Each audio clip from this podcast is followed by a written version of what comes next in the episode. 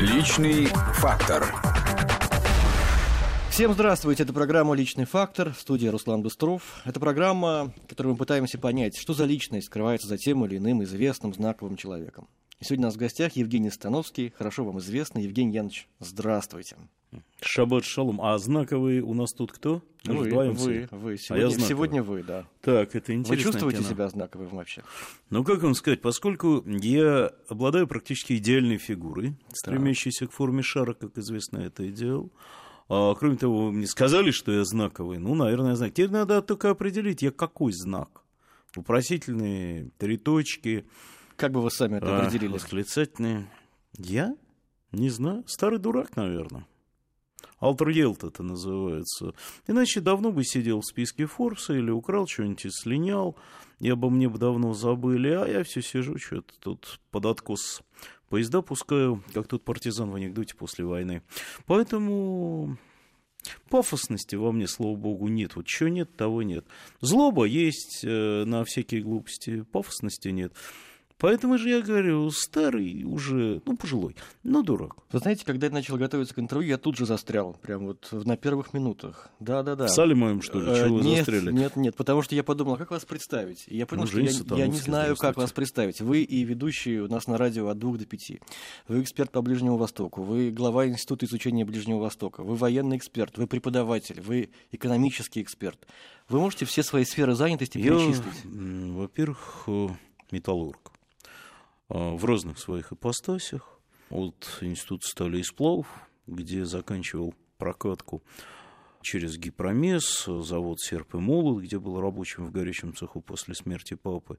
И до сегодня, поскольку деньги основные мне все-таки на жизнь дает группа «Ариэль», созданная когда-то с друзьями в 1989 году, а это трейдинговая металлургическая группа, занимающаяся в основном черным металлом и много чем еще. Я, во-вторых, наверное, все-таки еврей. Это А, тоже сфера занятости, Да, конечно. да? Я в этом качестве, я вообще большой общественник, поэтому вечно спотыкаюсь о всякое, ну, и случайно вляпываюсь во что-нибудь, что потом иногда на годы, иногда на десятки лет занимает время. Ну, как практически все еврейские общественные организации, подпольные, а с конца 80-х годов, и не подпольные Советского Союза, а потом уже и России, вот я там был.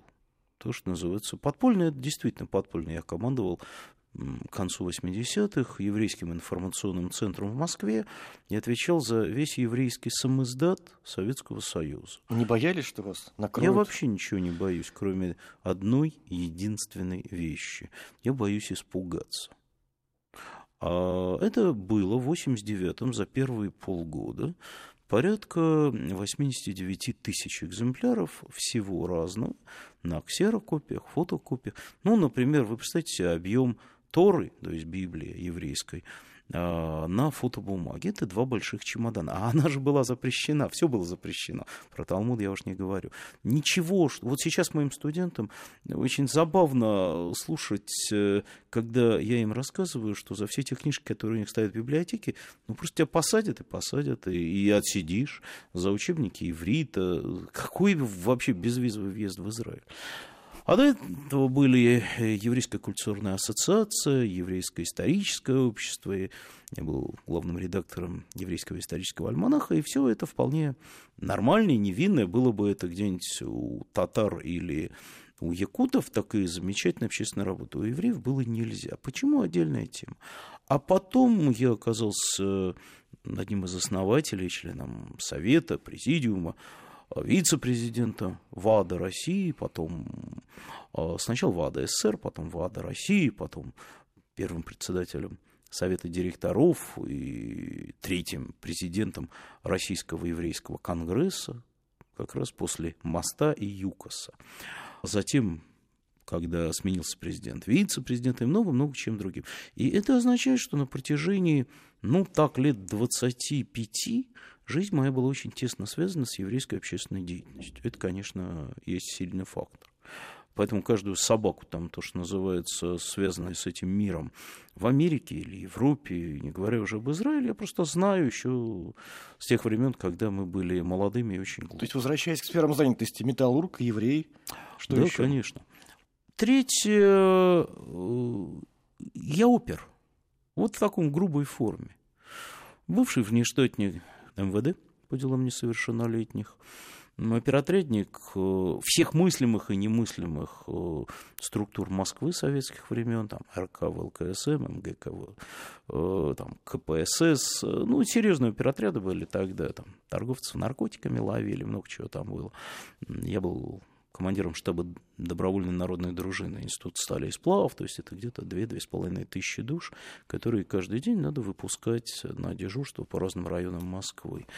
И поэтому для меня силовые структуры, любые до госбезопасности, включительно потому, что мы же с ними взаимодействовали тесно вот, в ловле разных тяжелых людей на притонах, на валютных э, гостиницах для иностранцев, где наркоторговля и проституция всячески процветали. В те самые 80-е годы.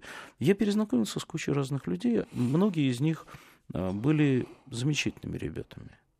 Э, многие не очень, но я старался дружить с нормальными людьми. А как так получалось, Евгений Иванович? Вы, с одной стороны, помогали правоохранительным органам, а с другой стороны, сами нарушали закон. Я был частью правоохранительных советского органов. времени, публикуя сам издат. Как это совмещалось? Мои друзья... Или вам помогало? это, наоборот, некоторые из моих друзей это знали.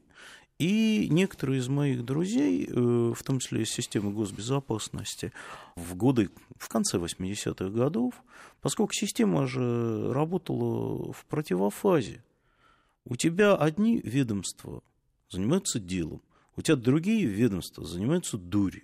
Я думаю, что, конечно, не сел только благодаря тому, что они старались пристально в мою сторону не смотреть, понимая, что вот объяснить, почему нельзя человеку брать в руки книжку под названием «Учебник иврита» они не могли.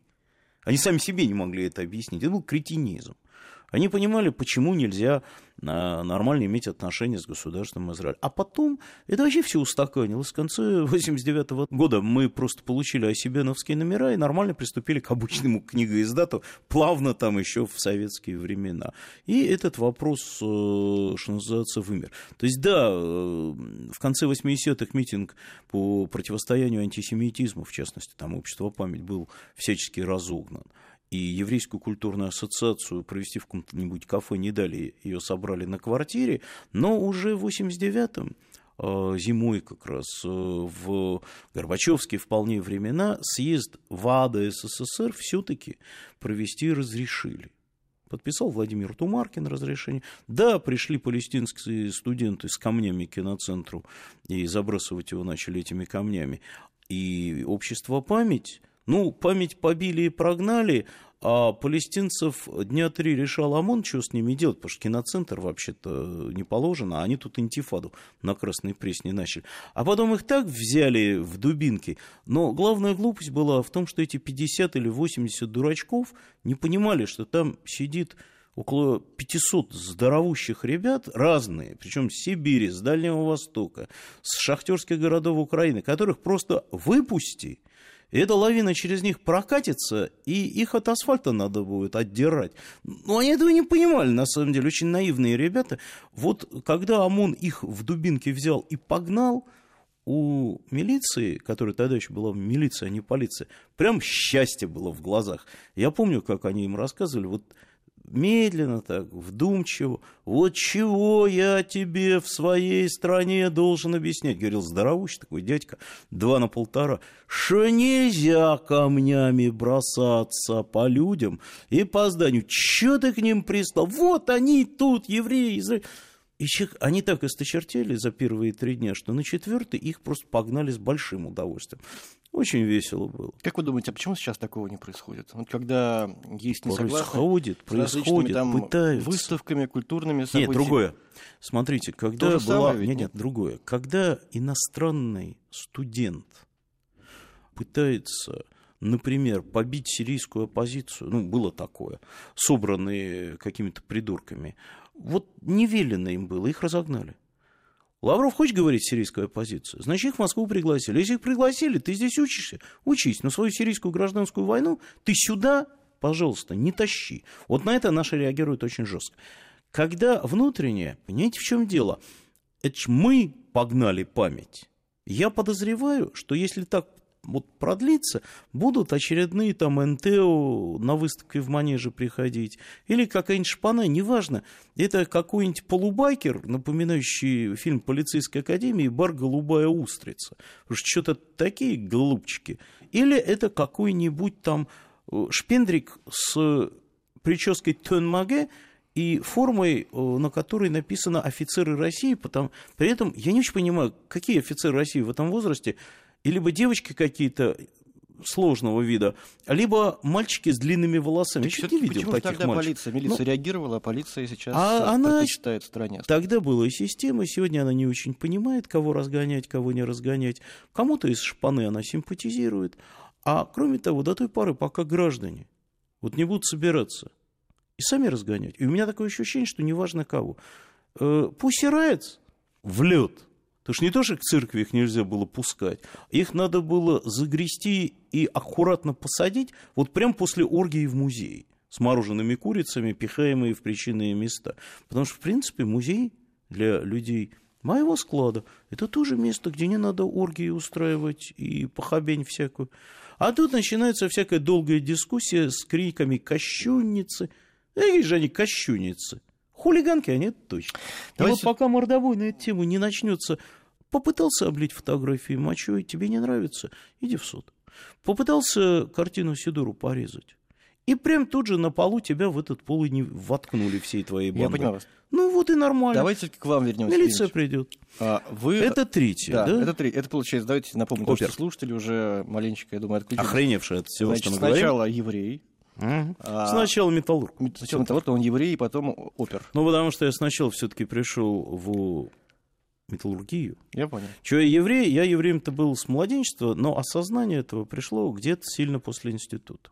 Ну, так вот, друзья привели показать, что там на хоральной э, синагоге, что даже есть такое место. А я же после того, как стал металлургом, удивился сильно, а потом затащили учить иврит, и там понесло. Так, Ладно, преподавательская и научная деятельность. вы сейчас преподаете по-прежнему? Я даже профессора МГУ получил. Не всего лишь 19 лет преподавания в Институте стран Азии и Африки, и ты получаешь, наконец-то, профессора МГУ. Было очень смешно. Смотрите, да, я преподаю на кафедре политологии, на кафедре иудаики, Институт стран Азии и Африки эксплуатирует как может, но там я привык к этим ребятам, все нормально. Ну, я всю жизнь читал лекции. Я читал лекции там в обществе знаний, много чего. Ну, Как-то привык говорить, говорить и говорить. А, вот с вами говорю, в том числе на радио, на телевидении. Птица говорун, не знаю, отличается умом и сообразительностью или дурак дураком, но тем не менее. Соответственно, так получилось, что меня попросили подменить человека. Вот у нас на один семестр лектора нет. Это было в первом потоке, когда мы с Иерусалимским университетом на базе Института стран Азии, Африки, МГУ и Еврейского университета в Москве, который, к сожалению, уже не существует, вот в 98-м устроили эксперимент, который длится до сих пор, только теперь это кафедра. Но я подменил. Вот до сих пор Втянулись. читаю, дурак дураком. Не то, что втянулся, а куда девать студентов. Потом пошли аспиранты, потом пошли диссертации, которые начали защищать. Научные вещи, но опять то же самое. Что такое институт Ближнего Востока, бывший институт изучения Израиля. Израиля, который стал институтом изучения Израиля и Ближнего Востока после того, как начали выкидывать из ММО архивы. А я очень люблю, когда архивы, библиотеки выкидывают. Ну, жаба меня душит, я книгачей такой. Эти архивы мы как могли у себя сохранили до сих пор, нарастили очень сильно. Ну, опять то же самое. Ну, пришли ребята, велели э, обратить внимание на безобразие. Ну, ладно, создали мы этот институт. Архивы, библиотеки, конференции, что делать? Насколько я знаю, на, на деньги от э, кон- концерна Рель, да, он был Ну, создан. на деньги от группы Арели, естественно, а кто же нам деньги-то даст? Ну, может быть, А- гранты какие-нибудь. Да ладно, в Ну, да и- 92-м, 93-м. Но сейчас у меня есть несколько друзей, которые иногда со мной вместе вкладываются в это. И, конечно, Ариэль очень сильно помогает, по-прежнему партнеры и друзья мои. Но вообще-то говоря, что-то мы успеваем заработать э, разным корпорациям, э, серьезным достаточно, аналитику отрабатывая по региону и достаточно серьезно. Всем силовикам и э, структурам гос серьезным мы помогаем как можем бесплатно. Это все-таки есть. Я считаю, что это то, что называется гири, долг. Вот это все тоже в 20 с лишним лет, как издательская деятельность пошла. Вот было 20 лет в 95 году, мы издали первую книжку. В следующем году будет уже более 300 книг. Ну, что теперь поделать? А на сегодняшний момент, с начала 2000-х открыли сайт, вот в этом году будет около 2000 аналитических материалов на сайте института. А долго-долго он был бесплатным, потом обнаглел народ, начал с нас уже докторские диссертации писать без ссылок. И мы плюнули и сделали уход на небольшие деньги. А сколько человек в этом институте? В этом институте в штате находится директор, на полставки находится библиотекарша, и э, по договорам пишут люди. На самом деле, через нас прошло в качестве эксперта около 800 человек. Ну, не все пишут за деньги. Я что, деньги, что ли, буду брать со своего института? Или мои коллеги и друзья? Но на договорах сравнительно небольшое количество людей, тем не менее. Постоянно на сайт работает более 100 человек. Они разные. Есть очень сильная группа русскоязычных израильских экспертов, то есть крупных и серьезных ученых, которые, уехав в Израиль, сохранили вкус и желание к выпуску книг или тех же аналитических материалов на русском языке. Заевханин, Олег Эпштейн, Велвол Чернин, Месамед Владимир. И в основном они пишут по Израилю или израильско-палестинским темам. А, причем книги, конечно, бестселлеров. Вот в этом году вышел гигантский том а, по арабам Израиля и населению палестинских территорий. Он просто первый в истории описывает племена, кланы, их историю, взаимосвязи. Вот ничего такого нет ни на одном языке, кроме русского.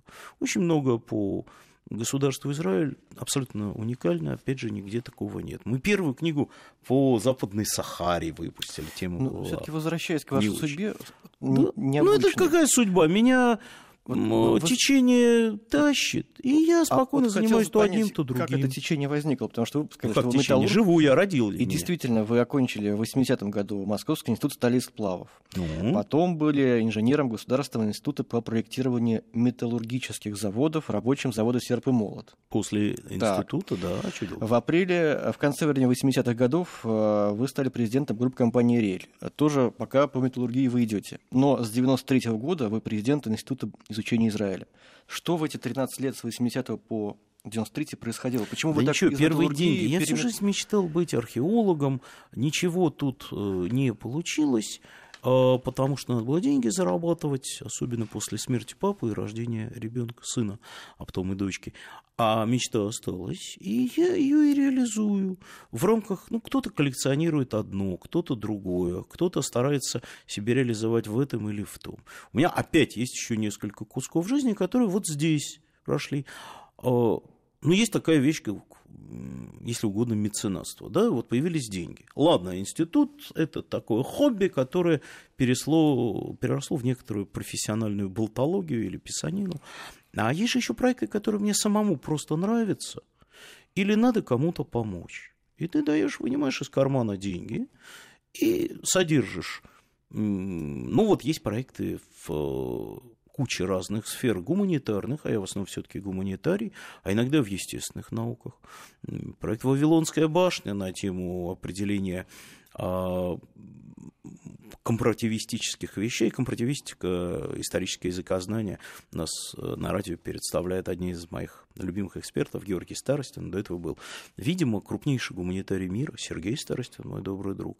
Ну, ты видишь, вот человек, у него масштаб Колумб, Леонардо да Винчи, Эйнштейна, там с мозгами вот примерно это. Ты ему можешь помочь. Это же надо быть каким идиотом, чтобы этого не сделать. До сих пор полагаю, что вот все, что я сделал, может быть маленькая-маленькая доля того, что делал Сережа Старостин, безвременно, к сожалению, умерший. Ну уж как-то так получилось, что удалось. А вот приходит Владик Иванович Витисов с его проектом, который э, Биопоэс. Граничные условия возникновения жизни во Вселенной, так, на минуту. И в свое время он был аспирантом, а потом младшим партнером академика Гальданского, с которым мы тоже были знакомы.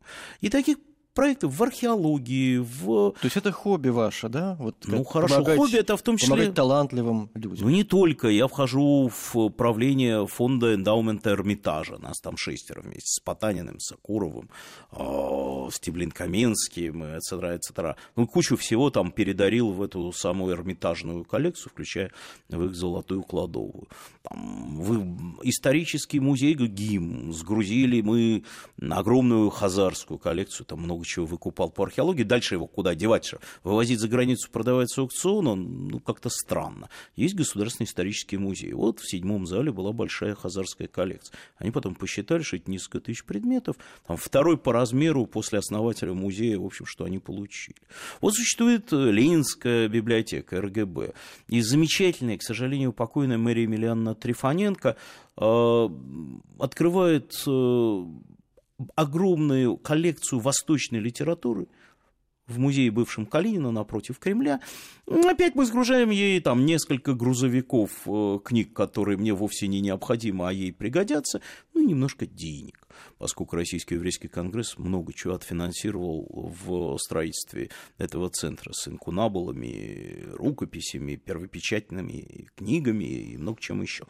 И вот такого достаточно много. И да, я причастен и к ГИМу, и к Ленинке, и к Эрмитажу, и куче. Что можем, то и носим, это называется. Для бешеной собаки 40 верст не крюк, тащить это все легко и изящно, главное вовремя раздать, чего у тебя есть, тогда не отберут. Ну вот как э, та же самая коллекция белых кречетов и других уникальных птиц, которых грабанули сейчас какие-то неприличные ведущиеся силовики, которые вообще-то бандиты, э, узнав, что Путину подарили белого кречета, он его передарил эмиру Катара. И, соответственно, для этого, собственно, и сделали. А, ну как, они оценили, сколько он стоит, и у человека отобрали 26 книг, так, птиц на несколько миллионов долларов. А теперь сказали, вы знаете, они сдохли, ледяной дождь. А когда ты уже отдал, а у тебя не заберут, деньги? Да нету денег. Они же все равно обесценятся, ну, в чем смысл состоит заниматься всяким маразмом на тему набрасывания на себя одного, другого, третьего? Куча жадных людей есть в этом мире. А вы? А я не жадная. У меня много недостатков. Я страшный матерщинник, э, у меня бешеный характер, и поэтому я, если что, могу закатать в торец и не промахиваюсь. Правда? Такое бывало? Ну, понимаете, 40 килограмм тому назад в школе Сане я все-таки был с МПМ в младшей группе карате у Коли Мартынова, к сожалению, безвременно погибшего, убитого бывшего черного пояса. Я много чего могу. А с завода он вообще очень сильно приучает э, правильно арматуриной драться. Ну, нормальное кино. А потом оперотряды. Так что, нет, тут все нормально. У меня много недостатков, но жадности среди них точно нет. Какие еще недостатки? Надеюсь, что подлости нет. Ужасно не люблю сплетен, интриг, предательства. Я же почему говорю, дурак уже пожилой, даже, наверное, не старый, но пожилой. А я интриговать и воровать не умею. Это плохо. Ни карьеры не сделаешь, ни больших по-настоящему денег не заработаешь. Ни в списке Форбса не окажешься с той легкостью, с которой там очень многие. Многие заработали, но многие украли. С другой стороны, ну вот на Российском еврейском конгрессе я был причастен к тому, чтобы собрать с людей, которые в этот самый первый уровень Форбса российского, да и международного входят, и раздать их. И далеко не только евреям. Ну, миллионов двести собрали, распределили. Это много. Это очень много. По тем временам особенно. Мы сейчас делаем паузу. Давайте. Послушаем новости, осмыслим произошедшее. Да что там? И вернемся к нашей беседе. Личный фактор.